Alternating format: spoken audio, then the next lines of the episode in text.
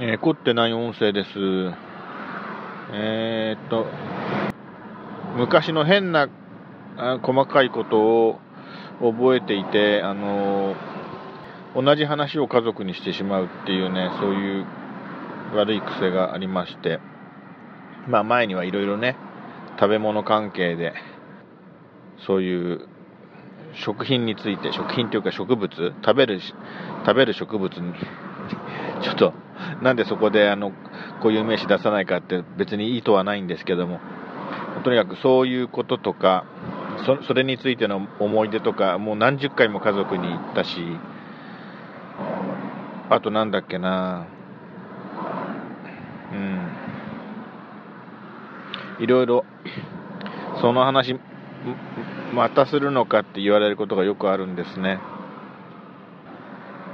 もう一つ今から話す話もそれそれその類のことなんですけどもうん新潟県内の、うん、ある神社それから温泉街も近くにある。そこのその辺りを通ったりああるいはその辺りの話話題が出た時に、はい、そこの温泉街にはあの、小学校のね、同級生の、だった、あの、人の、あの、おばさんがやってるお土産屋が昔あったっていう話と、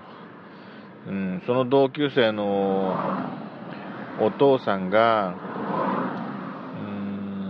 うん、贈収賄だったかな。まあ、とにかく汚職で、あの、